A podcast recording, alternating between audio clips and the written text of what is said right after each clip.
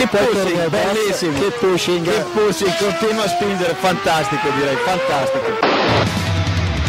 Go to the finish line, keep pushing. Don't worry, I'm pushing like a hell. Fucking, fucking right of it. That was amazing, guys. Woo-hoo! Yes, yes, yes!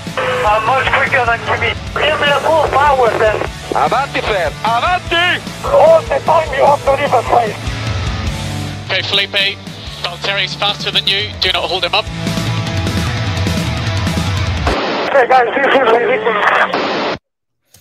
Hola a todos y bienvenidos al episodio 222, los tres patitos de Keep Pushing F1, en este capítulo en el que vamos a comentar todo lo ocurrido en el pasado Gran Premio de Francia 2021 celebrado en el circuito Paul Ricard. Una carrera que a priori eh, se veía o esperábamos que fuese bastante aburrida, bastante infumable, pero que al final tuvo, tuvo su gracia y para comentarla estamos por aquí los habituales, Diego, Iván, David, buenas noches a los tres. Buenas. Buenas noches. Nos falta el de siempre, Buenas Samu, y, nos noites. falta, y nos falta Héctor también, que, que hoy no ha, podido, no ha podido estar. Lo recuperaremos la semana que viene, sí, sí podemos. Bueno, sensaciones generales de, este Gran Premio. Iván, que no estuviste por aquí la semana pasada. Sensaciones generales de este, de este Gran Premio. ¿Te divirtió la carrera o...? Sí, sí, bastante bien para lo esperado, ¿no? Tuvimos eh, la, la lotería de Pirelli nos dio una carrera que hubo disparidad de, de criterios, ganó el que, no sé si estaréis de acuerdo, pero el que no debía ganar, el que no tenía el coche más rápido. Y nada, nos divertimos, tuvimos ahí esa, esa lucha de dos paradas contra una y yo creo que eso siempre viene bien. Estamos poco acostumbrados a- con Pirelli, ¿no? A tener ahí diferencias estratégicas.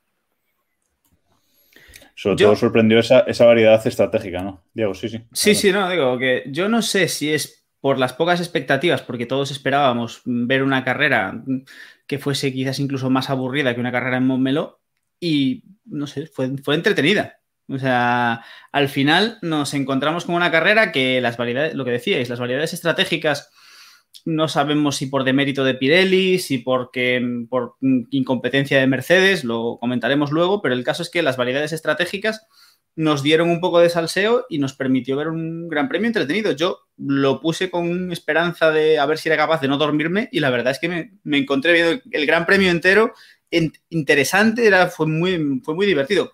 Es cierto que fue uno de estos gran grandes premios un poco más de, entre comillas, de lifetiming que de, que de acción en pista, pero que también es divertido y tiene su, tiene su chicha. David. Mm, Bueno, yo estoy un poquito decepcionado con, con vuestra ilusión. Vengo en plan Grinch, eh, porque a mí la carrera me pareció justita. Eh, a ver, estuvo bien, pero estuvo bien y me empieza ya a cansar un poquito esto de que tengamos que esperar a que Pirelli la líe o a que un equipo la líe. Yo quiero carrera. No sé, oye, a lo mejor soy un poco raro. Pero me gustaría un gran premio normal, sin que Pirelli la líe que podamos ver un poquito de batalla. Es que al final lo que vimos fue una, bueno, un equipo que estuvo bastante más inteligente que el otro, que se la jugó mucho y eso de que Mercedes era más rápido podemos debatirlo, porque Pérez contradice esa teoría. Yo voy a. Yo, yo estoy de acuerdo con, con David y con Iván. Con David en que la carrera para mí fue justita también. Es decir, hubo esa lucha estratégica en, en cabeza y. mm, Vale. Pero sí que también estoy de acuerdo con que Mercedes era más rápido en este circuito. ¿eh? Yo sí que creo que en ritmo de carrera eh, Mercedes tenía que haber ganado esta, esta carrera. Y comparar y justificar eso comparando a Pérez con Botas, David, creo que no, no nos cuela. Eh, No, O sea, es que estamos en la de siempre. Estamos en la de siempre de. Es que, claro, Botas no sirve para comparar con nada. Es que no sirve. Tal cual. Poco sí debería. A mí sí me sirve botas y me da la razón, yo diría. Eh, yo vi hasta la vuelta 30 o 30 y pico a Verstappen eh, con Hamilton detrás y con botas detrás. Y botas pegadísimo a Hamilton, que si son otros nombres, a lo mejor le hubiera intentado meter mano. Y así que eso me dice que, que estaban bastante igualados. Otra cosa es que luego cometieran un error estratégico, por así decirlo, que yo tampoco veo un error flagrante. y se le fuera atrás y Botas a lo mejor pues ya con los neumáticos muy tocados o, sin motivación para seguir, pues se dejara ir un poco al final y quedara 10 o 15 segundos que, tampoco me parecen significativos.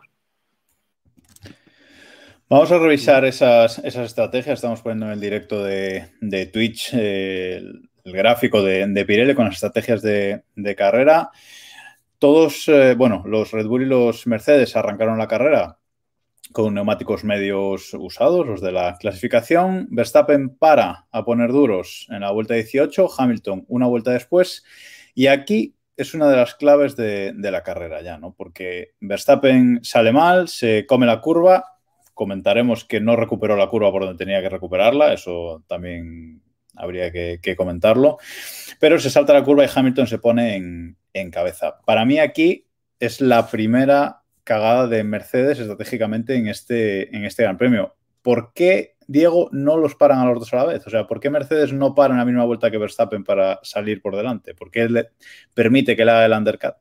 Eh, porque Mercedes no sabe en qué vuelta va a parar Verstappen, básicamente, y Verstappen va por detrás. Es decir, tú puedes hacer la jugada al revés, tú puedes hacer la jugada de si eres Verstappen y ves que Hamilton va a entrar, entrar detrás, pero Hamilton no puede entrar cuando Verstappen tiene, la, tiene esa jugada y, tú, y tampoco puedes adelantar demasiado la parada porque corres el riesgo de que, tener, eh, de que, de que, te, adelante, de que te adelanten al revés.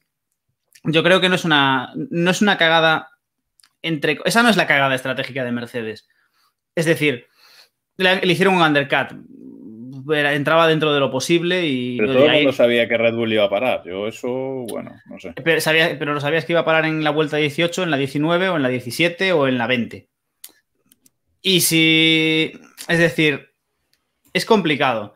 Y al final, como se demostró, no estaba claro cuánto iban a durar las ruedas y el haber esperado, al final Pérez aguantó mejor de lo que aguantaron los Mercedes, entre otras cosas porque fue el piloto que, que paró más tarde es, es complicado, es muy complicado, sobre todo cuando, como decimos siempre, mm, juegas con un piloto contra dos, que es yo creo que una de las grandes conclusiones de, este Gran Premio. El tener un segundo piloto que más o menos hace las cosas bien en, en este tipo de grandes premios donde juegas mucho a la estrategia, donde parar un poco antes, un poco después, o tener un piloto a una estrategia y otro a otra, te puede dar la, te puede dar la victoria, como al final pasó con Red Bull. David. Yo creo que, a ver, eh, yo no veo error como tal de, Mercedes, sino un acierto brillante de Red Bull. Ellos sabían que probablemente por ritmo puro, a igualdad de estrategias, eh, no iban a poder eh, ganar porque básicamente Verstappen se equivoca en la primera curva. Es que ese factor no podemos descartarlo del, del, debate porque el que provoca que Hamilton lleve la, digamos, la, varita durante la primera parte de la carrera es el propio Verstappen al equivocarse, ¿no? Eh, la clave está en que Red Bull sí supo leer mucho mejor el rendimiento de los neumáticos. A mitad de carrera, más o menos, justo cuando eh, Verstappen cambia, el ritmo que llevaba Hamilton no era bueno. O no lo suficientemente bueno como para llegar al final en condiciones para que la jugada de una estrategia le sirviera, como por ejemplo se hizo Pérez. Em, dicho esto, Mercedes demostró una vez más que le cuesta mucho ir a contrapelo en las estrategias. Y ya no es la primera vez que lo vemos que, en este caso eh, Red Bull le hace el undercut porque se la juega directamente, se la juega le hace el undercut primero a Botas, pero se la juega con, las, con los neumáticos eh, que todavía no sabía, no estaba muy claro que era una idea dos paradas, era buena, porque de hecho, por ejemplo, creo que esa Alonso también lo pide, Botas también lo pide y no les hacen caso porque no era lo, digamos, lo fácil, ¿no? Era una jugada que le salió, que le salió claro. Sí, han tenido, han pecado de tener poca cintura, eh, han traído la estrategia de casa y ah, como hemos visto, con Pirelli, o sea, las gráficas que saca Pirelli de, inicio, eh, diciendo la estrategia típica, eh, no está funcionando en ninguna carrera. O sea, que hay que evaluarla vuelta a vuelta prácticamente. Alonso lo dijo, ¿no? En, eh, por radio, eh, ir pensando que esto va, va, a cambiar o que hay mucho graining, todo el mundo tiene mucho graining, va ir dándole una vuelta al tema.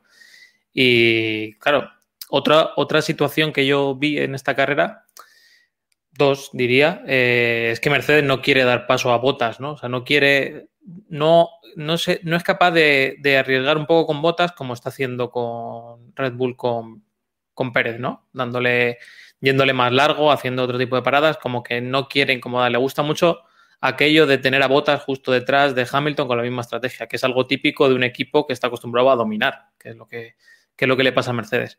Y luego también hay eh, lo del cuento de, Pedro y el Lobo, ¿no? Eh, Hamilton en cada carrera los neumáticos van fatal, los neumáticos no van a aguantar, etcétera. Eh, el otro día Verstappen no, no, no le solemos oír eso, y el otro día se lo oímos muy claro a Verstappen y el equipo le hizo, le hizo caso, ¿no? Al final, pues esas comunicaciones y demás y el conocimiento también de Pérez, ¿no? De, los neumáticos, pues al final ayudan mucho al equipo.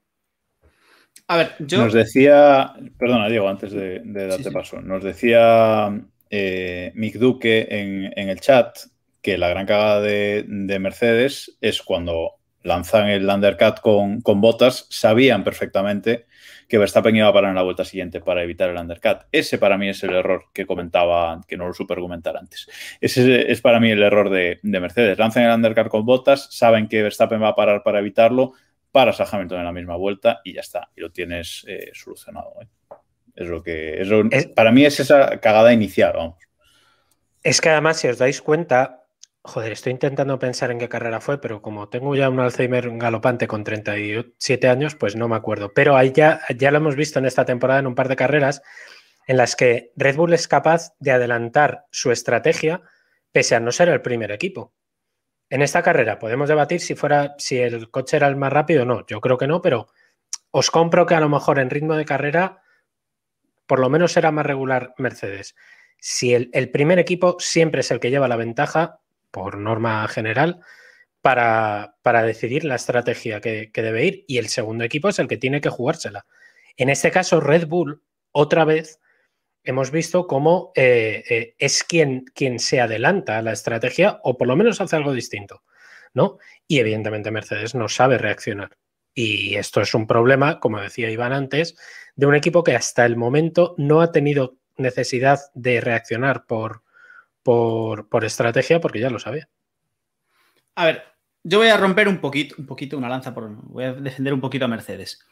En el sentido de que eh, Red Bull, indudablemente Red Bull lo hizo bien, pero Red Bull en este Gran Premio, en la situación en la que estaban en la segunda parada, tampoco tenían mucho más. Es decir, Red Bull sabía que en ese punto, en el punto en el que iban a, el que decidieron parar a Verstappen, sabían que no tenían forma de, no tenían otra opción, es decir, iban a perder la carrera, si, si no paraban en Verstappen, la, la, carrera estaba perdida, porque Mercedes, yo soy de los que cree que Mercedes tenía más ritmo de carrera, eh, Mercedes en teoría estaba cuidando mejor los neumáticos, Verstappen se estaba quejando de esto cuando es un piloto que no es como Hamilton, que normalmente cuando se queja es por algo, y realmente Red Bull tenía la opción de aguantar a Verstappen fuera hasta que Hamilton le pasase, o, o, ver qué pasaba con Hamilton y tener muy poca capacidad de reacción, o jugársela. Es, Pero podría, tengo... podría pasarlo en pista. Mm, esa es la duda. ¿eh? Pues puede ser. En teoría, en Mercedes tenía más ritmo y se, yo supone diría que, que estaba, sí. ¿eh? y se supone que estaban cuidando mejor los neumáticos. Yo creo que sí. En este circuito, yo creo que sí. Entonces, claro, ahí Red Bull jugó, se la jugó, es de que iba a perder. O sea, si le salía mal la estrategia, ¿qué iba a hacer? Quedar a lo mejor Verstappen tercero en lugar de segundo tampoco iba a ser. Aquí la cosa era que Mercedes, perdón, Red Bull necesitaba quedar por delante, con lo cual se la jugó. La cagada, evidente, y podemos ya comentarlo si queréis. La cagada fue la de Mercedes en ese momento, en el momento en el que Verstappen entra, Mercedes tendría que haber metido a Hamilton. Porque, porque no tenía nada que perder, porque su carrera era contra Verstappen. ¿Por qué coño no? Este, te está regalando una parada gratis para cambiar gomas. ¿Por qué no la vas a aprovechar? ¿Qué vas a perder? En el sí, peor de los... en pista. En el, en el, peor de los claro, casos. El, el, undercut, ahí sí que, les habría, sí que le habría hecho sí. el, el, undercut. Y digo yo, ¿y no les daría miedo, por, por plantear una cosa un poco surrealista, ¿no les daría miedo Pérez? Es Pero- que pero aquí- es la pero única es que aquí- explicación. puede Porque si ser, no, pero- tienes pero a botas. O sea, es que no, no, no. La única explicación que se me ocurre para que no cubrieran a Verstappen, cuando es evidente, yo estoy contigo absolutamente, que tenían que haber cubierto a Verstappen. La única explicación que se me ocurre es que pensaran que Pérez iba a ir, evidentemente, a una parada y que a final de carrera les podía haber jodido hacer dos. Pero Pérez, pero Pérez te da igual. no fue así. Es decir, a- ahora mismo, en esta situación, el objetivo, el objetivo número uno de Mercedes tiene que ser que Hamilton termine por delante de Verstappen. Que Pérez gane Sí, la sí. carrera te da igual, porque Pérez no va a ganar el mundial. Es decir, sabes que Pérez no es tu rival, no te va a Totalmente. competir el mundial. Dale la victoria a Pérez. Es decir, a Mercedes le compensa una victoria de Pérez con Hamilton segundo antes que una. Es decir, lo que tiene. Entonces, ahí tu jugada, Sí, la única, la que tienes que hacer es cubrir a Verstappen. Y en el peor de los casos, te puede adelantar. Si, si entras con Verstappen, porque aquí sí podías haber entrado con Verstappen. Es decir, tú sabes. Tú, Tienes que tener la cintura como para sacar a tus mecánicos cuando salen los de Red Bull y decirle a Hamilton, si entra, tú vas detrás. Fin. O sea, si entra, tú vas detrás. En el peor de los casos, pierdes la posición en pista, pero tienes más ritmo y neumáticos nuevos. Como mínimo tienes opción de pelearle la. de pelear a Yo Verstappen. la creo que yo creo que, que en Mercedes pecaron otra vez, y ya no es la primera vez esta temporada, de pensar que son mejores, de pensar que su coche es mejor, de pensar que los neumáticos iban a aguantar perfectamente. Y, y además, eh, creo que lo pensábamos, es decir, si Bottas llega a aguantar dos vueltas a Verstappen, cosa inimaginable en ningún universo conocido, pero si lo llega a aguantar dos vueltas, igual les habría sido suficiente, ¿no? Iván? Sí, sí, sí, es que hay, hay cositas, o sea, por ejemplo, en el momento en el que se quedan detrás de Verstappen en la primera parada, eh, van los dos pegadísimos a Verstappen, destruyendo los neumáticos un montón. O sea, eso es clave luego al final en no ser capaces de mantenerlo. Hamilton está perdidísimo, o sea, respeto enorme eh, a su trabajo, pero el momento de decir eh, a qué ritmo tengo que ir para que aguanten los neumáticos y a la vez no me pase este es narrable, vamos. Y luego está el, tema de, de botas, lo que comentáis. ¿Qué más te da que Botas esté a 10 segundos? Lo único que, si Botas eh, espera y aguanta tres vueltas a Verstappen en vez de una, pues es que le está ganando dos o tres segundos a Hamilton, que eso es lo que, Claro. como dice Diego, lo que importa al final. Entonces, pues hay muchas cosas. Luego también en el muro de, o sea, en, el, en los pit stop son más lentos, más- son manifiestamente más lentos que, que Red Bull. Hay cuatro o cinco décimas de segundo que las pierden en cada parada. En esta, en esta carrera, siendo eso verdad casi siempre, en esta carrera el pit stop de Hamilton fue más rápido que, que uno de los de Verstappen. Eh, pero bueno, no, no, no marcaron la diferencia, como sí marca muchas veces eh, Red Bull, que te hace un pit stop cuatro décimas más rápido que, que el del rival. O sea, fue una décima, una cosa así. ¿no? David, ¿ibas a comentarlo? No, iba, eh, iba a comentar precisamente lo que decís, que probablemente estaríamos hablando de, de otro resultado, evidentemente, y de otra carrera, si al final de la carrera, en, ese adelantamiento que le hace Verstappen a Botas, eh, Botas no se borra. Es que Botas se borra de la pelea. O sea, no puedes equivocarte ahí, tío. Porque probablemente Verstappen lo hubiera adelantado. Porque venía con mejor ritmo, venía con mejores ruedas, pero no te puedes equivocar ahí, tío. No puedes cometer ese error. No puedes pasarte de frenada al primer ataque que te hace Verstappen. Te puedes pasar tres curvas más adelante a lo mejor, o, o una vuelta más adelante, o lo que sea, pero hacer un intento de pelea, ¿sabes? Porque es que entonces sí que dejas vendido a, Verstappen, a, perdón, a Hamilton. Y le dejó vendidísimo. Siempre botas bajo presión, comete errores. Siempre. Es así, no. Pero es que ni si, no pero es que esta vez no le dio tiempo a que le, a que le metieran presión. Es que fue en el primer nada, en el primer uyuyuy, ¿sabes? No, no, es que fue, no sé, no. No- Nos recuerda un No sé. poquito aquella época de Rosberg, cuando estaban en Mercedes, en la que Rosberg, en la que todo el mundo adelantaba a Rosberg sin problemas, menos Hamilton, que a Hamilton lo echaba de pista si podía. No, es, que eh, me, me- me acaba de, de venir ese, ese- ese concepto. Yo es que, yo es que comparar a botas con cualquier campeón del mundo. mm, No, no. A ver, no, no vamos. Las comparaciones son odiosas y los dos son paquetes, pero hay niveles, ¿no? Pero es que. Pero me, me vino. Es que es muy lamentable. Es decir. No, hizo nada, nada. O sea, le, faltó sacar la mano y decirle, ven, pasa. Y bueno, hay que comentar el momento luego cuando le pasa, cuando le pasa a Pérez también y llega la rajada. la rajada de, de Botas, ¿no, Iván? Que dice que, que, ya les había dicho él que esta carrera era dos paradas, que él ya lo sabía, que era más listo que todo el equipo y la gente de Brackley y todo Dios. Bueno, eh, capitana posteriori, ¿no? La, pero eso indica mucho, ¿no? De que, de que está muy, muy quemado, ¿no? Con, con, la situación. Nos comenta aquí Javi Sánchez que, que, bueno, que para lo que le queda en el convento, yo no sé si, si lo veis vosotros también, cada, cada carrera de este tipo está más lejos, ¿no?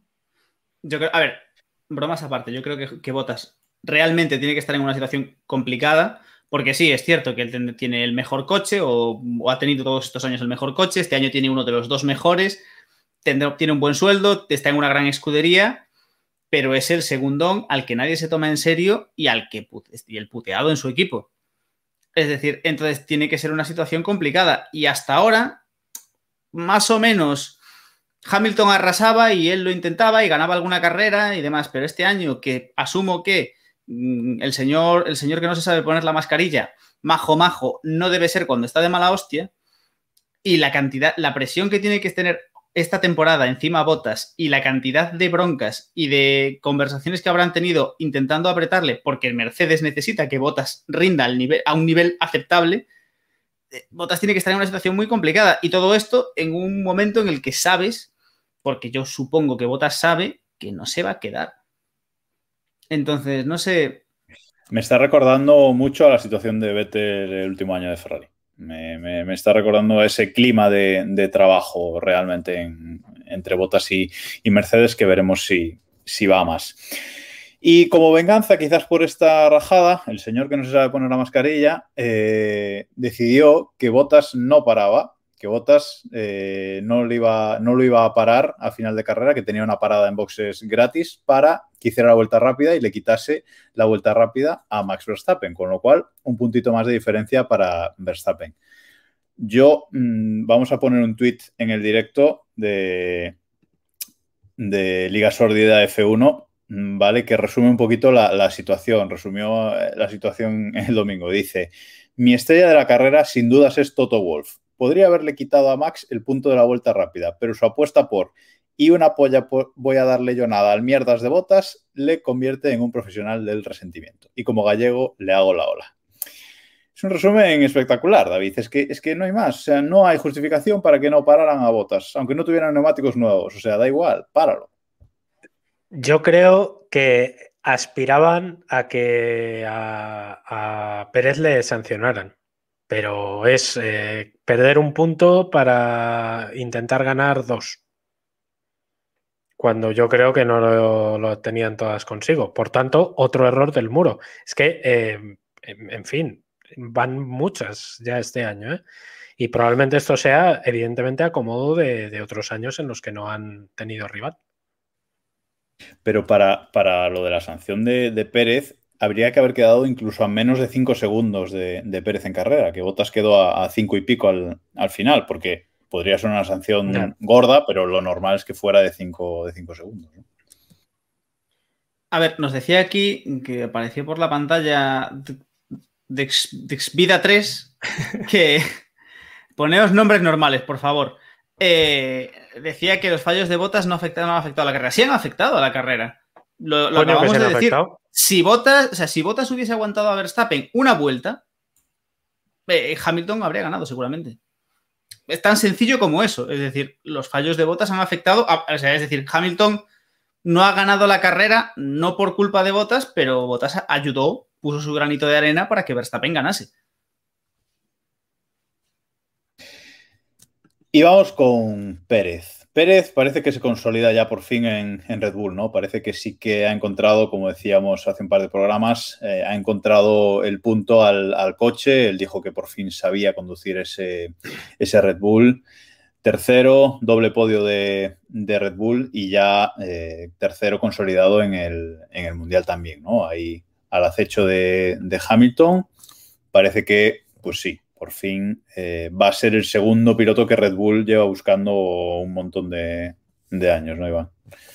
Sí, a mí me está sorprendiendo, tengo que reconocerlo. Está haciendo, bueno, pues lo ideal. A veces es difícil pensar, vamos, a principio de temporada teníamos nuestras dudas, ¿no? De que pudiera convertir esa forma de Force India o esa manera de, trabajar con, con Force India, Racing Point, etcétera, en años anteriores en Red Bull y es lo que está consiguiendo. Y pues a fuerza de eso se va, se va a ganar dos o tres carreras a final de año, va a hacer un montón de podios, va a estar incordiando y ayudando mucho a Verstappen. A mí me sorprendió mucho la, la manera de actuar, ¿no? Eh, todas esas sensaciones de cómo habla por la radio, como al final el abrazo con Verstappen, aunque sea muy para la galería, pero como que se le ve muy implicado en saber que tiene que ser el número dos para que Verstappen gane campeonato y creo que ahí se nota mucho la madurez ¿no? de, un piloto que sabía que su, última, su otra alternativa era estar en su casa viendo la carrera.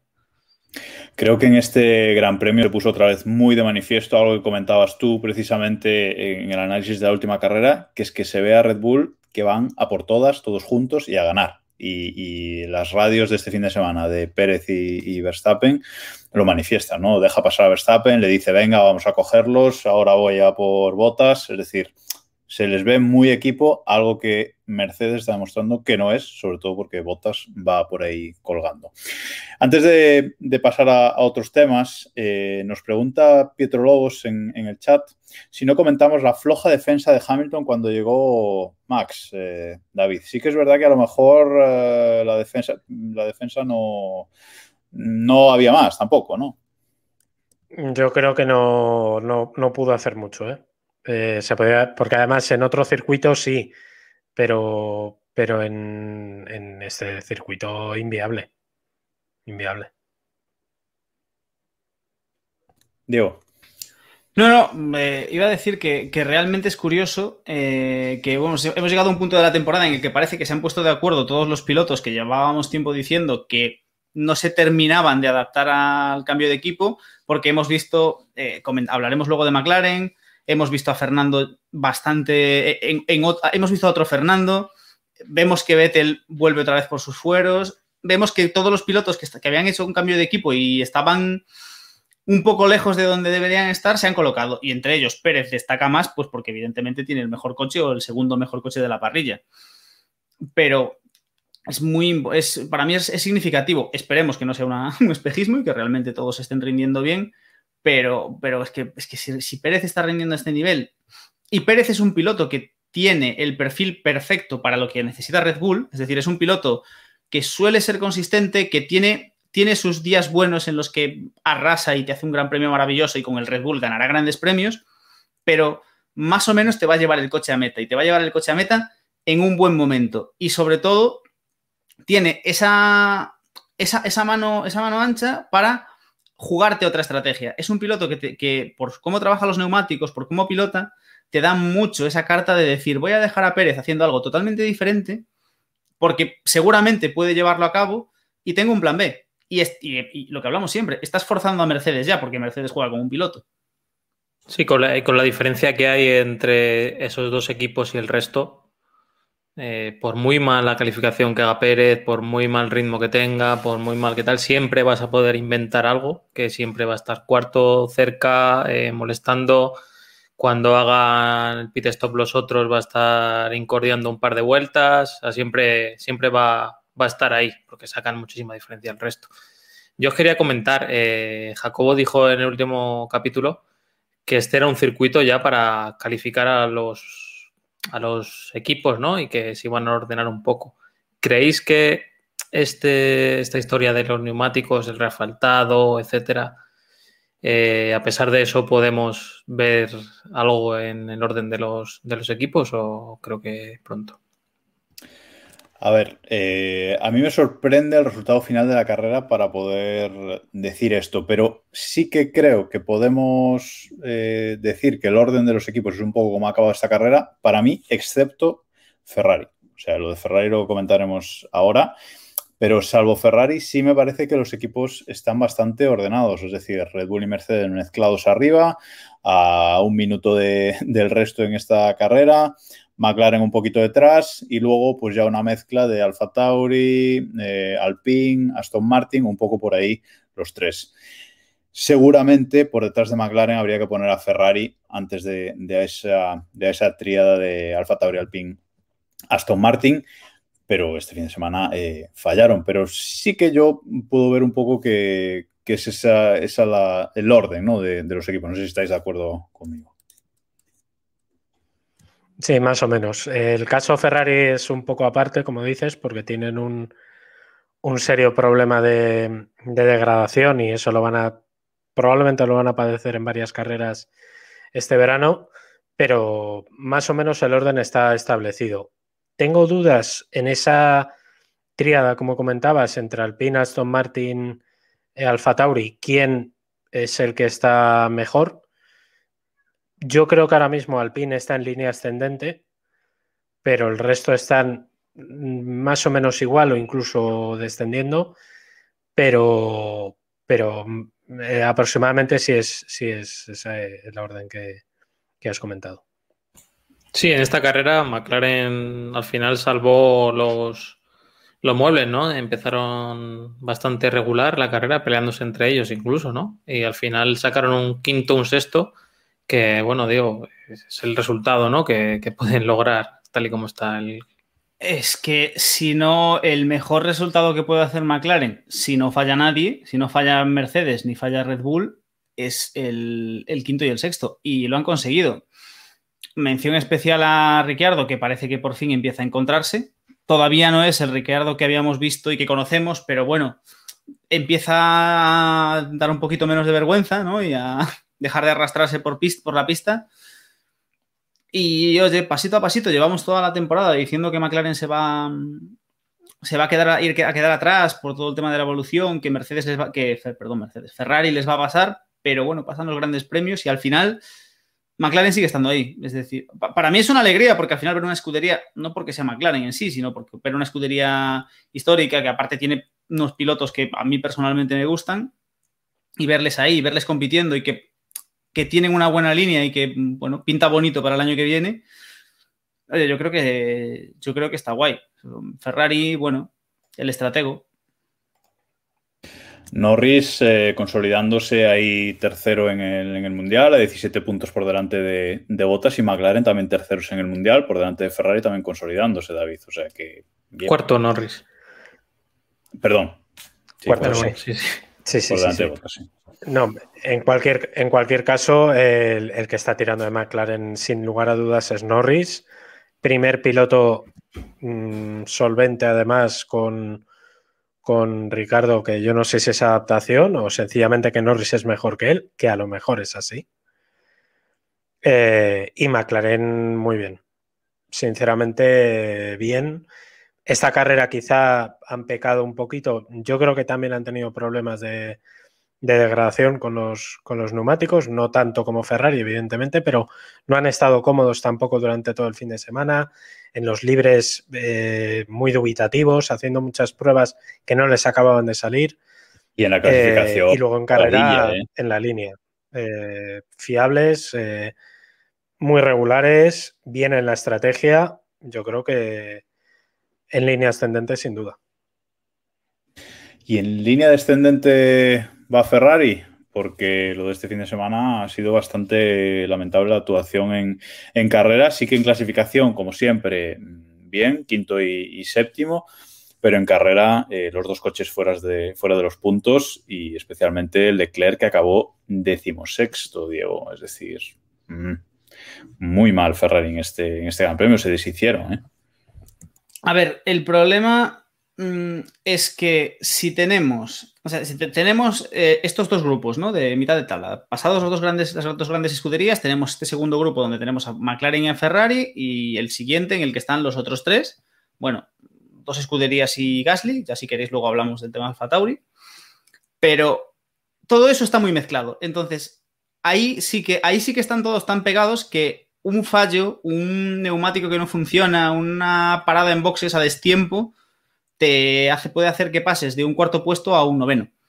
Entonces, mm, la cosa está bastante más complicada y bastante más achuchada. El Ferrari las gomas las lleva regular y el estratego de Ferrari también funciona un poquito regular. Entonces, yo qué sé, a ver, yo creo que su posición, o sea, yo no los veo en, tendencia descendente, creo que están teniendo problemas con los neumáticos y están teniendo unos grandes premios un poco, eh, no tan, es decir, no están teniendo ese gran premio, buen, ese, no bueno, pero ese gran premio sin, sin, problemas de que las cosas le van más o menos bien, ¿no? Un poco lo que hemos visto con Norris a principio de temporada. Norris a principio de temporada tuvo varios grandes premios en los que las cosas no es que tuviese especial suerte, pero no, le salían mal las cosas, ¿no? La estrategia iba bien, los, los, repostajes iban bien y el piloto hacía su parte. Que creo que en Ferrari, especialmente en el caso de Carlos, está haciendo su parte. Entonces, no sé, al final lo que pase, deje de pasar. yo, creo que, yo creo que Ferrari está ahí. Sigo diciendo que para mí está un pasito por detrás de McLaren, pero, pero bueno, ellos, acusan también al refaltado del circuito y tal, para que, tenía muy, poco agarre y que eso les ha afectado bastante a, la degradación y demás. Y bueno, eh, han dicho que tienen que revisar, pero vamos, es preocupante, ¿no? Porque si te pegas dos o tres temporadas, dos o tres temporadas, dos o tres carreras de estas a final de año, con lo igualado que está con McLaren, se le va a ir el puesto en el Mundial. Gente que culpa al empedrado y al césped, hay mucho últimamente parece que es, tendencia esta semana. Bueno, vamos con vamos con Alonso, que aquí por fin le cambiaban la dirección al, al Alpine, bueno, con Alonso y con y con Alpine en, general, eh, le cambiaban la, la, dirección, le ponían la buena, la suya, la que a él le gusta. Eh, noveno en clasificación, se metió en, Q3 por delante de, su compañero Ocon. Y luego en carrera, aunque él ya advirtió el sábado que sería muy difícil puntuar, pues eh, consiguió puntuar gracias a la desgracia de los dos Ferrari, eh, octavo por detrás de, del Alfa de, de Pierre Gasly y de los dos McLaren. Y muy bien, parece que, se hace hueco, Iván, que se reencuentra y, nos decían antes en el chat, no recuerdo quién, que a Fernando se le está poniendo cara de Alonso por fin. Sí, básicamente es eso. Eh, está hipermotivado, yo creo. Eh, a mí me dio buenas sensaciones y, David me corregirá que a lo mejor ha estado más al, más al tanto. Eh, el ver al principio de la carrera que, que, peleaba ahí con Ferrari y McLaren, que parecía como aquellas carreras con McLaren en la última época de estar luchando por encima de la posición y, pero luego sí que ser capaz en el segundo, en el último stint de, mantenerse, ¿no? O sea, que tener la constancia que ha habido carreras por ahí, tanto con McLaren como con Alpine, sobre todo eh, a principios, creo que en Bahrein, creo recordar, que, se fue atrás y en, y en España creo que también, que se fue atrás en las últimas vueltas y, bueno, un poco lo que le ha pasado con esta carrera y que fuera capaz de aguantar, ¿no? Y eh, tener esa final de carrera en positivo, por así decirlo, y poder pelear, pelear por los puntos. David. Sí, además, irónicamente, eh, decía que irónicamente el, eh, ahora mismo hablábamos al principio de temporada que Alonso había tenido muchos problemas para adaptarse a los neumáticos duros y ahora son justo los que mejor se está adaptando. Quizás es porque son los que más se está trabajando, ¿no? Los compuestos más, más duros de, Pirelli. Y este fin de semana se ha notado. Eh, durante el viernes, creo recordar que estuvo ensayando casi todo el rato con los stints más largos, los hizo con los duros. Los blandos los usó muy poquito.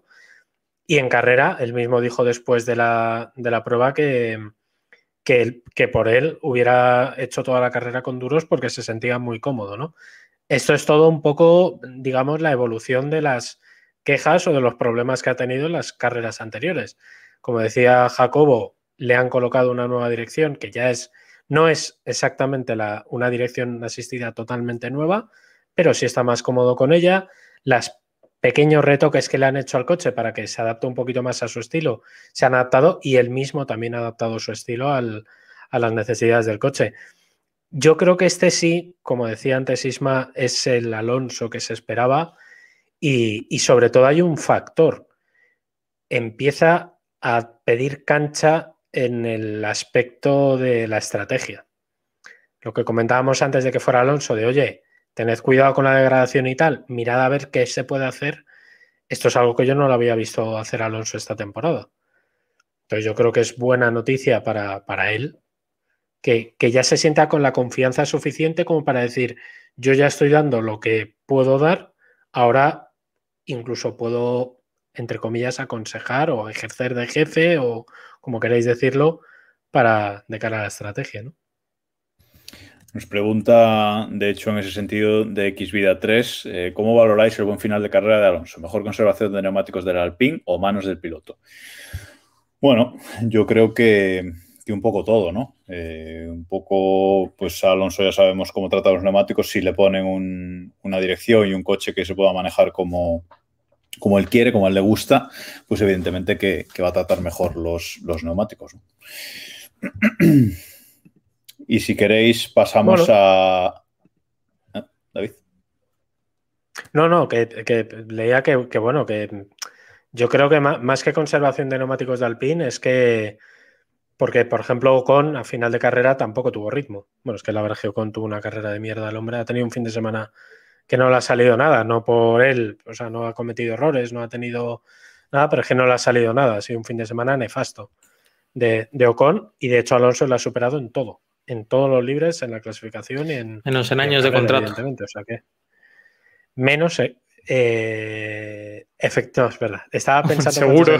no, no, seguro, seguro. No, no, no, no, no, seguro, seguro. sí, sí, sí, No, también iba a decir que, que, Ocon hizo con los hizo con los duros 28 vueltas, mientras que Alonso hizo 35. Iba, iba en estrategia cambiada, ¿no? Ocon empezó con los, con los duros y luego puso medios. Y Alonso al revés, ¿no? Empezó con los medios usados y acabó con, con duros. Hicieron una estrategia al revés, pero eh, Alonso rodó más tiempo con, con los duros en pista al final, ¿no? Entonces, bueno, conservación de, de, Alpine, pues parece que aquí sí que el piloto tuvo, tuvo bastante que, ver. Veremos en, otras carreras. Y hay que comentar eh, que Williams recupera, Iván, la posición novena en el Mundial. Adelanta a Haas de nuevo. Sí, brotes verdes, por así decirlo. No, eh, Russell ha, comentado que, ha sido su mejor carrera con Williams. Yo no, no sabría decirlo. Pero sí que se, ha notado, él asumió bastante haber hecho una mala salida. De hecho, las 10 primeras vueltas se las pasa detrás de, la Tifi. Y la verdad que luego el ritmo con, con Duros sí que estuvo bastante bien. Nos decía esto Racing por el, por el chat que los coches malos siempre van mejor con duros, así que este es un buen ejemplo. Eh, el caso es que estuvieron bien en, en estrategia y demás y recuperó las posiciones de, de Ocon, de Leclerc, de Sunoda, por ejemplo, o sea que tuvo ahí bastante batallas, además de los Alfa y, los Haas. La verdad que se le ha visto, por lo menos de, mentalidad cambiada, no sé si eh, tiene algo que ver con su contrato con Mercedes o, con qué tiene que ver, pero sí que muy focalizado a eso, a, intentar cerrar resultados y demás, y, bueno, o sea, eh, no sé, me parece un cambio de, actitud bastante, como si ya no tuviera algo que demostrar que merece un asiento en Mercedes, a lo mejor. Igual ya ve, igual ya ve a Botas muy fuera, ¿no? Como comentábamos antes, igual ya lo ve tan fuera que dice, bueno, esto está, está hecho, me voy a relajar, David. Hombre, es que ahora mismo Russell lo único que puede hacer es equivocarse. Eh, me refiero, eh, viendo cómo está Botas, él lo único que tiene que hacer es no liarla. Entonces, eh, a poco que, se relaje, ¿no? Yo creo que también eso es importante, que, se tomen las carreras como vengan y, oye, pues si tiene una buena carrera, no, no intentar sobreexcitarse, que yo creo que es un problema que ha tenido en muchas, muchas carreras, ¿no? Esa, esa, obsesión por intentar ir a los puntos, intentar sumar por fin, que yo creo que en el momento en el que sume con Williams se le va a quitar. Esto es como lo del gol que no entra de Morata, ¿no? En el momento en el que entre, pues ya se le quitará el, el agobio eh, y, al final yo creo que es importante para, para, él y para Williams, evidentemente, porque, en fin, de la Tifi, pues esperamos, por lo menos yo, lo justito. Café, un sobrecito de café de la base. Bueno, eh, ya que hablamos de Russell y Botas, vamos a la pregunta de, de todos los programas, ¿no? Eh, ¿Bajarán a Botas este año? Yo con el ambiente que hay, yo sigo pensando que sí, ojalá, ojalá, aunque seguramente no sea algo que una marca no quieren como asumir, vea bien. No quieren asumir cometer un error, como mucha gente con barcos y estas cosas. La gente que toma decisiones importantes no quiere asumir que se ha equivocado. Bueno, bueno, bueno. El tiempo, el tiempo le dará razón a Mercedes y a otra gente. Y nos hemos, eh, nos hemos saltado eh, a Aston Martin, porque este fin de semana pues oye, no ha sido las dos carreras anteriores de, de Vettel, pero eh, dobles puntos, Vettel noveno, Stroll décimo, ahí pues puntuando, que es lo que un poco lo que tienen que hacer esta, esta temporada, Diego. No está mal. En su sitio. Es lo que lo comentábamos la semana pasada cuando hablábamos en el capítulo de Vettel. Hoy por hoy Aston Martin está para pelear los puntos. Es decir, hoy por hoy Aston Martin está en ese tercer escalón de equipos de la parrilla para pescar eh, las, esas últimas posiciones y esperar a que alguien falle para intentar hacerlo mejor. Entonces, en esa dinámica, pues bastante bien. Oye, han puntuado los dos. Una carrera normal, no es cierto que venimos de dos carreras en las que Vettel ha destacado y ahora que haga una carrera normal en la que termine en su posición lógica, pues como que sabe un poco a poco, pero oye, de momento la cosa no podía ser peor. Entonces, oye, que sigan así. Y antes de, cerrar con la carrera, no sé si queréis comentar algo más o, comentamos que, no sé quién es peor ahora mismo en Haas, eh, si Schumacher o, o, Mazepin, ¿no? Mazepin es muy lento, pero Schumacher no sé si se está pareciendo más al tío que al padre, David. La macepización de Schumacher, ¿no? que hemos venido a llamar. A ver, a los novatos hay que medirles en la justa medida y con no cometer errores suficiente. El problema es que están cometiendo errores serios los dos, ¿no? Eh, de Mazepin no se espera nada. De Schumacher se esperaba que no se equivocara tanto y yo creo que sí está a un nivel un poquito regular. Dicho esto, en Haas, mmm, eso es un sin Dios de equipo. Eh, es que no sale una carrera derechas. No, pero no por, pero probablemente yo creo que no es solamente por el equipo, al final es, es todo, es que se contagia todo, o sea, si estás metido en el barro no vas a salir limpio. Entendedme lo que, lo que digo. O sea que... Te hacen una pregunta en el chat, eh, David, que si eres estrolista. Ha demostrado en muchas ocasiones que sí, aunque, aunque intente negarlo, entonces tampoco tiene sentido. mira, voy a hacer para que saquéis el corte. Soy estrolista.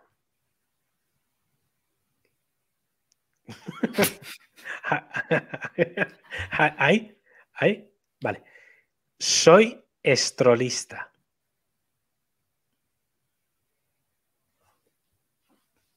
Ha quedado perfecto. Bueno, eh, vamos con miscelánea tras comentar la, carrera, un poquito de, noticias que hemos, que hemos, tenido estos días desde, desde la última carrera. Tenemos por aquí la explicación que ha dado Pirelli sobre las explosiones de, Bakú, de los neumáticos en, Bakú. Han cambiado el protocolo, ahora miden más veces eh, la presión de los neumáticos. Recordemos que el año que viene esto ya no va a pasar porque ya va a haber sensores homologados para medir la presión de los neumáticos, que hasta ahora no los hay. Eh, y han dicho que bueno, que por la presión de los neumáticos un poquito baja, otros que han culpado al empedrado casi iban, porque eh, es, increíble que no nadie tiene la culpa de esto, parece. sí, está claro. O sea, eh, han dicho que los neumáticos, bueno, que no estaban a la presión correcta en el momento del incidente, etcétera, etcétera, pero a la vez que los equipos no, no han metido mano ni han hecho nada ilegal ni están jugando con eso. Bueno, este fin de semana hemos visto que Masi no tenía muchas ganas de meterse en líos, así que yo creo que adoptar bajo perfil, ¿no, David? Y listo. Yo creo que lo que no quería era currar mucho. Eh, estamos en un fin de semana en el que es verdad, es que y no pasa nada, ¿eh? que tampoco, tampoco pasa nada. Por ejemplo, los límites de pista, pues bueno, podríamos haber debatido cuántas veces se los han pasado por el arco del triunfo varios pilotos y no solamente de los de atrás. y Verstappen en la salida, que se sale en esa curva y no va por el caminito que tiene que ir. O sea, eh, por ejemplo, pues eso, que no le apetecía liarla mucho. No he mirado quiénes sean los comisarios de este fin de semana, pero vamos, ganas de liarla no tenían, porque si no, evidentemente, pues por ejemplo, eso de Verstappen, que estaba hablado desde el viernes, de hecho, eh, pues, pues eso, no, no, no, quisieron ni siquiera investigarlo, que es lo que me, me sorprendió, ¿no? Eh, y bueno, eh, al final lo de Pirelli es lo que hablábamos al principio, ¿no? Lo que comentábamos al principio. a mí que Pirelli tenga tanto protagonismo, habla mal de esta... Me, me, refiero, no Pirelli ya fuera de la carrera, ¿no? Sino que Pirelli tenga que estar mirando, ¿no? Los sensores, las presiones y tal. Haz bien tu trabajo, tío. O sea, los coches tienen que ser seguros. No puede haber reventones. No cuentes milongas, ni le culpes al empedrado, ni es que cada equipo no hizo caso. No, tío. Mm, tenéis que hacer bien vuestro trabajo y si no, pues oye, seguro que Hankook, por decir una marca, quiere eh, ponerle las ruedas a la Fórmula 1, por ejemplo, ¿eh? Esa es mi duda, ¿no? Si va a haber otra marca que, que quiera entrar, ¿no? En su momento Pirelli está porque no hay otra, básicamente. Tampoco ha habido eh, concurso de ello, ¿eh? Que yo no, que no sé cuándo acaba contrato Pirelli, sinceramente. Ahora mismo no, no, lo tengo en la cabeza, pero sería interesante por lo menos que, que empiece a penalizarle este tipo de problemas. A efectos de contratos, eh, a efectos de, Públicamente yo diría que le está penalizando bastante, ¿no? Creo que cualquiera. Sí, sí, sería, no, pero, sería, sería, sería, discutible la, presencia, la, presencia que, la presencia que ganan eh, como posicionamiento de producto frente a la teórica mala prensa que llevan por, el, por cómo funcionan las gomas yo creo que al final a nosotros nos puede hacer más o menos gracia, pero en, al público general se acuerda que Pirelli son las ruedas de la Fórmula 1 y nada y no se suelen acordar de que explotan cuando no las hinchan bien. Yo creo. Yo creo, que, sí. Yo creo que quien sabe que es Pirelli el suministrador de neumáticos sabe lo que ha pasado el fin de semana. ¿eh? No sé. De todas mm. formas, yo creo que al final lo que hace falta no es un cambio en sí de proveedor, sino lo que hace falta es otro proveedor al final la forma de que Pirelli deje de hacer ruedas de mierda es que alguien ponga unas ruedas mejores en pista. Ojo que Hamilton ha pedido la vuelta de los repostajes este fin de semana para... Muy con Hamilton, muy con Hamilton ahí.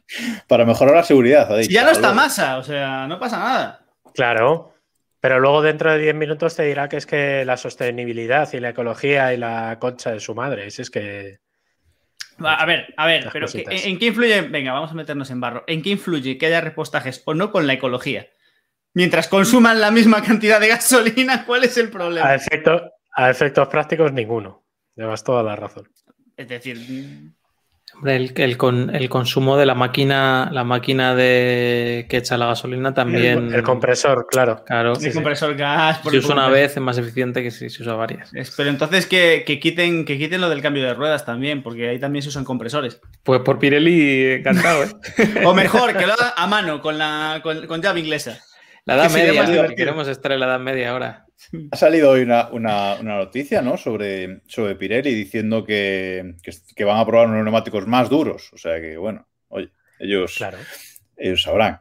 Pero más duros y no explosivos. O que esa es la clave. eso es lo que no sabemos. Eso, es la chispa de las carreras. bueno, vamos con, con más noticias. La renovación de Ocon, apuesta de futuro de, de Alpine hasta 2024. Eh, lo han renovado, tres añitos eh, más. Es su apuesta de futuro. Eh, veremos qué, pasa con Alonso. David, decíamos antes, más años que Alonso, evidentemente. Más años que Alonso, de momento de entrada. Y es la apuesta de futuro de, la marca. No quieren que se marche a, a, Mercedes, no vaya a ser. Bueno, no lo ha hecho mal esta temporada de momento. yo creo que el factor Mercedes es muy interesante el momento de la elección del, contrato, más allá que sea a las puertas del Gran Premio de Francia, que yo creo que eso hasta cierto punto, bueno, es interesante porque lo, puede adelantar Canal Plus Francia y poco más. Eh, pero a efectos de, comunicación no creo que influya mucho. Pero sí que es interesante que lo hayan hecho primero los, antes que el resto, ¿no? que es uno de los primeros pilotos de la terna que suena para estar en Mercedes o por lo menos de los que están en la órbita de Mercedes, es el primero que se ha descartado. Por tanto, ya se garantizan dos cosas. Una, tener un piloto hasta 2024, que evidentemente va a ser el pilar sobre el que se va a construir el futuro de Alpine por una cuestión de edad, no por, no por otra cosa. Y segundo, apartarle de todos los rumores de eh, llegar a Mercedes, a lo mejor está en Mercedes, etcétera, etcétera, ¿no? Em, nos comenta Pietro Bolos con bastante buen criterio que como a partir de ahora eh, Alonso le pasa el rodillo, que a ver qué pasa.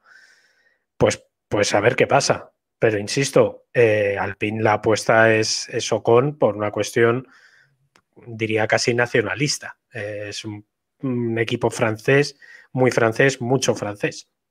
Y bajar a un piloto tampoco es tan difícil. Es decir, eh, si tú firmas cuatro años y si, eh, si no rinde, pues oye, se le, invita a cerrar la puerta por, fuera y ya está. Tampoco es tan complicado. Es decir, es mucho más importante para Alpine eh, asegurarse, tener a, un piloto joven que en principio es una apuesta de futuro con ellos antes de toda la mi madre que va a montar Mercedes a final de temporada. Eh, para ellos es una estrategia mucho más. Para ellos, bueno, en septiembre, sí, sí. También el año pasado, sí. Ah, o en enero de 2022. El, el caso es, es una, tiene mucho sentido. Ellos han asegurado al su piloto, entre otras cosas, porque tampoco tienen muchas más opciones, porque bueno, no sé, pero no veo yo que tenemos por ahí a Gasly para pescar a lo mejor. Pues no sé yo. Entonces, de la escuela Lungar o tal. Se, lo, se, han asegurado ese, ese, puesto, tienen a Alonso como referente para ayudarles y para, en teoría para que él aprenda también. Si luego nos rinde, darle la patada es fácil y por lo menos estás tranquilo, sabes que tienes allá a Fernando que va a rendir y que, Fernando en el momento en el que no rinda no es Raikkonen. O sea, cuando Fernando deje de rendir se va a marchar él antes de que le, pidas que se marche. Entonces, es bueno, una jugada... Bueno. bueno, mira Schumacher. Bueno, bueno. Ah. Bueno, seguimos, seguimos con más noticias. Venga, la, última que tenemos por aquí. Eh, cambios en el circuito de Jazz Marina para, ya para este año.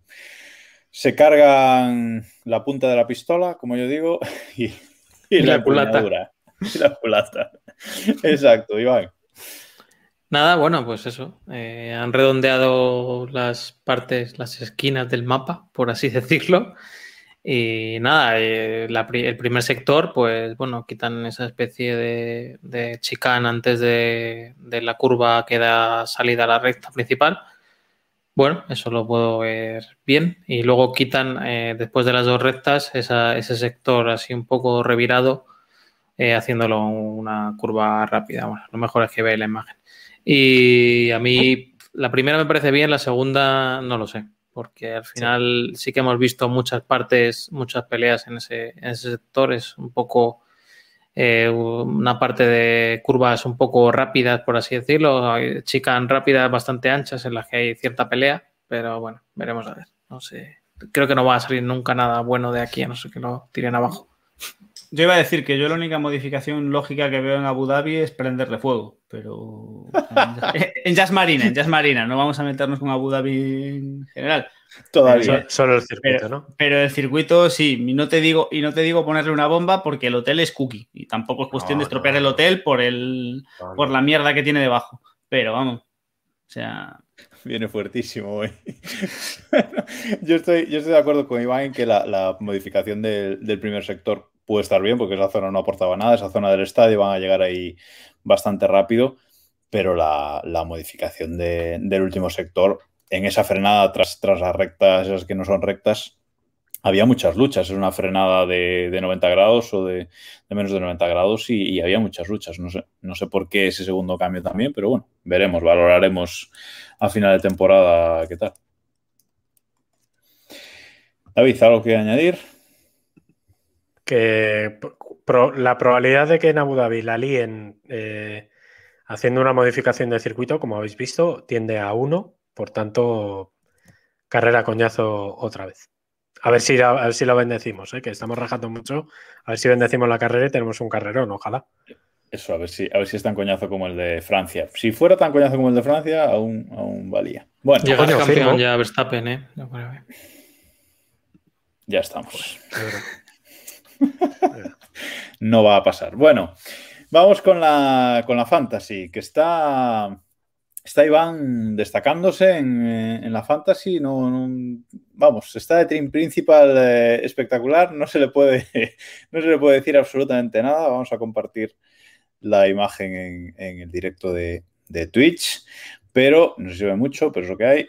Lidera Iván la Liga Keep Pushing, eh, la Fantasy Keep Pushing con 1.488 puntos por delante de Vázquez 777, que fue el primer líder de la liga, con 1.436. Están ahí los dos pugnando pero atención porque el cuarto clasificado, Sexta Marchi, no ha usado el Mega Driver todavía es? y no está tan lejos, está a menos ¿Qué? de 100 puntos. Que es Fabio, Fabio Marchi, el, el redactor de Fórmula 1 de Mundo Deportivo. para que Al que nos ojalá nadie avise de que no lo ha usado. y- De que no ha usado el Mega No, no, nadie. nadie na- no está avisado, ya te lo digo. Nada Que se ¿eh? sepa, que se sepa que yo tenía prácticamente el mismo equipo que él, todas las carreras, y quité a Leclerc y puse a Pérez. Por eso ha habido ahí esa diferencia en esta carrera.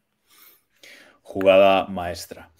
Y en cuanto a los equipos, al equipo de, Keep Pushing, al nuestro, eh, vamos vigésimo sexto, con vigésimo sextos, con 1185 puntos. Y el de los oyentes va, ¿qué se va a hacer, oyentes? Eh, el 49 con 1075 puntos. Habrá que, que modificar este equipo en algún momento porque van de mal en, en peor. Y en la clasificación privada de los miembros de este podcast, yo creo que es mejor no hablar, ¿verdad, Diego? Eh, vamos tú y yo No ahí por el fondo. mm, Bien, o sea, no pasa nada. mm, Bien. 300 puntos de diferencia, ¿eh? Entre el primero y el segundo. Nah, eso, un Mega Driver bien usado. Eh, eh, efectivamente. hablemos de Mega Drivers. Eso es un Mega Driver bien usado. Ojo, no, no, no, pero aquí, aquí es el momento de explicar quién va segundo y cuál fue su estrategia ya histórica Hostia. para arrasarnos a todos la última vez que jugamos a una mierda de estas. O sea, Que entiendo que recordarlo. o sea, Sí, Samu, Samu que va segundo y que, o sea, probablemente entró el día que, que se abrió la cuenta y nunca más está segundo a de falta hecho, de, no meter el Mega Drive. Sí, porque Samu, Samu desde entonces ha estado casándose, básicamente. Eh, ha estado en eso, ha estado en la boda de Samu y hoy, hoy en día vino a España a casarse y ya no está allá otra vez. O sea, es. eh, Y no ha ido O sea, a donde ahora ha venido. o sea, Ahora los, oyentes, ahora los oyentes creerán que los últimos cuatro meses que Samu no ha aparecido es que estaba casándose. Todos, todos los cuatro Claro. meses. Se ha hecho larga. Se le ha ido de las manos el, el baile. Bueno, y cerramos, cerramos el podcast con una porra de, de Estiria. Recordemos que ahora viene el Gran Premio de Estiria y luego el de Austria, no al revés, no, no, no se equivoquen. Eh, ha hecho una encuesta hoy el IGP en, en Twitter sobre esto y vamos, eh, la gente ha acertado, pero un, 30 y pico por ciento de personas no, no sabe ni cómo se llama el, el Gran Premio próximo. Bueno, aquí Hamilton no ha dicho que sea un circuito Red Bull, aunque pertenece a Red Bull. Bueno, eh, entonces... Irónicamente. Irónicamente. Entonces, venga, los tres primeros y el onceavo. Mm, Iván, tú que no has estado la última vez, empiezas tú. Ah, yo creo que va a ganar Hamilton, le toca esta vez un poquito de, de salsa a esto. Hamilton, Verstappen, Pérez. Y el undécimo, eh, no sé, Sunoda, venga. Mejor resultado del. Ah, no, ya puntuó en la primera carrera. El segundo mejor resultado del año. Vale, Diego. Eh, Verstappen, Hamilton, Pérez, eh, por no ser nada original. Y el undécimo, ¡buah, tío! décimo Stroll, por ejemplo. Que le va ahí. Un décimo, décimo primero o onceavo, que parece que no le gusta. El oncea- a onceavo, sí, onceavo. que nos está, que nos está viendo. Bueno, oye, pues cada uno. Un- un Hay tradiciones, amor- hay tradiciones en de el la RAE, podcast que no se en pueden perder. No, ya, ya, Décimo, ya, pri- ya. décimo primero. Décimo primero, también podríamos decir. Bueno, eh, mi apuesta es Hamilton para este, esta victoria, pero el podio va a ser un sin Cristo del pelotas. Segundo, Pérez y tercero, Leclerc. Uy. Because yes. Y un décimo, Botas. Vale, perfecto. ¿Con guay. Williams o con Mercedes? A priori con Mercedes, pero estamos grabando un martes y hay días todavía. Yo, a priori No, con aquí- Mercedes. Aquí la pedra buena es. 80% Mercedes. Aquí la pedra buena es un décimo en Estiria y en Austria. Uno con Mercedes y el otro con Williams. Eso sería un. Estaría bien, sí. Yo había pensado un podio parecido al de, al de David, pero diferente. Hamilton primero, Verstappen segundo y Sainz eh, tercero. Y el décimo primero, Vettel, que ya lleva muchas carreras en los puntos, así que, que se queda ahí a, a las puertas. y cerramos. Que, sí, cerramos que- que no el- puntúe por un pelo. Te la he dejado votando. no pasa nada. Sí. Bueno, cerramos, Sí. cerramos el, el podcast de hoy. Ya sabéis, eh, si queréis vernos en, en directo, podéis hacerlo en, en twitch.tv barra keeppushingf1, como estamos hoy, como estamos todos los martes a las 9. Y también podéis no, vernos en, YouTube, donde también somos Keep Pushing F1 y en todos lados somos Keep Pushing F1. Eh, en Twitter y sobre todo en Telegram, en nuestro grupo de Telegram, t.me barra Keep Pushing F1, que ahí se comentan mucho las, las carreras y vamos poniendo curiosidades. Por ejemplo, eh, la imagen de, del circuito de, de Abu Dhabi modificado lo hemos puesto, pues eh, hemos estado comentándolo por el grupo de Telegram esta, esta tarde, por ejemplo. Y nada más por esta semana. Volvemos eh, la semana que viene para comentar el Gran Premio de, Estiria y a ver quién ha fallado más eh, en la porra que acabamos de hacer.